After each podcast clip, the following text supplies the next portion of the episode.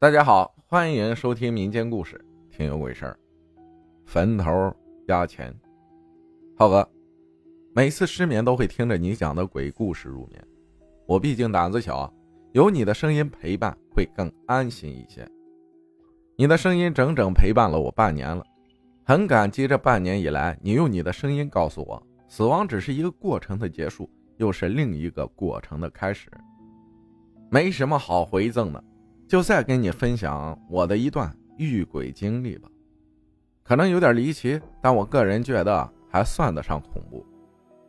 我这个人胆子小，也是个马大哈，平常生活中丢三落四的事情是见怪不怪。没想到就因为这个丢三落四的毛病，才引起了这段佳话啊不不，这段离奇的经历。我第一次参加工作那年，刚刚二十岁。小伙长得不错，谁见了都夸我长得像明星。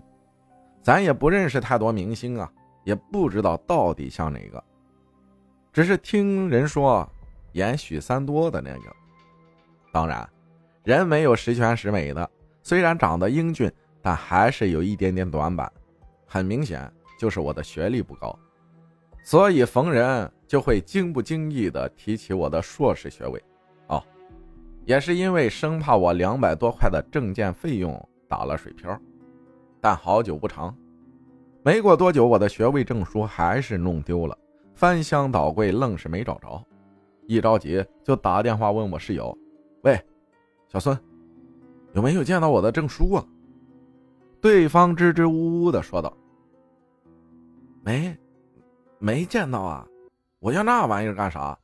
我倒是见。”小李最近在学识上自信了不少，没准儿你可以找他问问。我一听也罢，应该是冤枉了人家，就礼貌性的应了一句：“好嘞，孙子。”小李二十岁出头，经常喜欢整整别人，同时一口气吸掉三根烟，呛呛室友，或者把自己整感冒，传染同事什么的。不过我这个人呢，毕竟比其他室友聪明一些。所以也从来不吃亏，连感冒都抢在他前头。这一次，看来的确就是他拿了我的证书。我也没多想，转头就找到他质问：“小李，你把我证书放哪了？”小李一听急了：“我拿你证书干嘛呀？你的证书我连见我都没见过。”我问道：“你知道我说的哪个证书吗？”“知道。”不就是你右边抽屉？我我我不知道。我心想，他都这么说了，应该真不是他拿的。但我突发奇想，不如趁机整整小李。小李啊，不是你拿的，我知道。但是你要是知道谁拿的话，就告诉他一声。我今晚会在后院坟头地的第三个坟头尖上压两百块钱，只要他把证放那儿，两百块钱就是他的了。这事儿。我既往不咎。小李一听，两眼放光。好，我今晚把证书放放过去。小李的这番强调，最终还是说服了我，认定是他拿的。他这人不坏，估计仅仅就是见不得别人好而已。我也不管这么多了，今天我非得教训一下他。到了晚上，我趁着下班。摸着黑夜就到了后院外的乱坟岗上，周边是寂静无声，只看到树叶轻轻摆动。突然，一股阴风吹在我的后背，我回头一瞧，一股青烟环绕在土丘之上，我不禁打了个冷战。我自言自语道：“看来又感冒了。”随后数着找到了第三个坟头，赶紧将我仅剩的三块钱。压在了坟头尖上，赶紧找个地方藏起来，等小李来了吓唬吓唬他。然后我就环顾了一下四周，找了个水泥墓碑旁边蹲了下来。说实话，像我这样的小胆鬼，能来到这儿可真的是鼓起了莫大的勇气。如果再在这儿再蹲个三五分钟，那还真是有点自不量力。刚一蹲下。我这脑海里就浮现了各种瘆人的画面，越想越害怕，还是算了吧，不如直接打他一顿来的痛快。想到这儿，我就立刻站起身来，正想往回走，刚一回头，我靠！接下来的景象让我一身汗毛竖立，一屁股坐在了坟头边上。只见一个白衣老人站在后面，距离我也只有四五米的距离。说是老人，因为这人手里有个拐棍老年间的女士上衣，含胸驼背，根本没有五官。不过长长的头发却是黝黑的。更令我害怕的还在后面，嘿嘿，老人竟发出了嘿嘿的笑声。这声音听得我是全身发麻，两眼一阵发黑。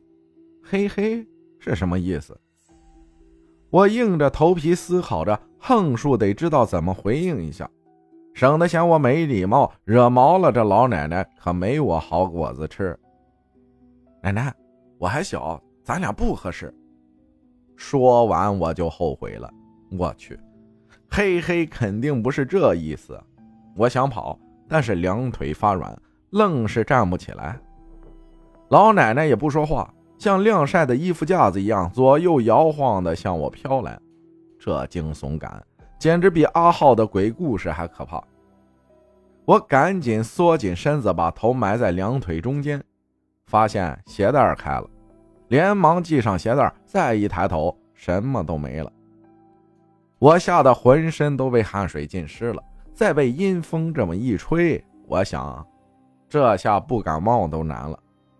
但这时候顾不上了，我环顾四周，没了这老奶奶的踪迹。其实。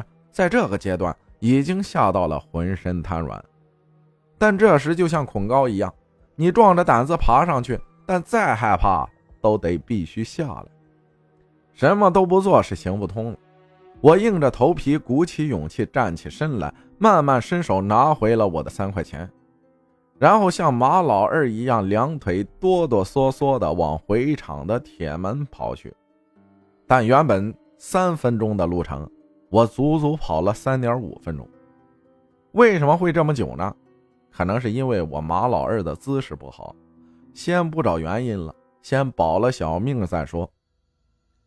刚要进入铁门，突然想到，如果不是我的幻觉，真的是有鬼，鬼是不是有先知的功能呢？假如真是这样，会不会知道福彩结果之类的？啊，算了，就怕我换出来的是冥币。想想还是算了吧，不回去问了。我回宿舍时，两腿不受控制，但该拐弯的拐弯，该开门的开门，好像我附在别人身体里一样。奇怪的是，我不由自主地掀起了小李的被子，在他床上躺了下去。当我醒来时，小孙突然咋呼道：“你可醒了？你知道你睡了多久吗？你都迟到了一个小时了。”我心想：“哦，还好不是两天两夜。”小孙说道：“这两天你怎么都迟到啊？”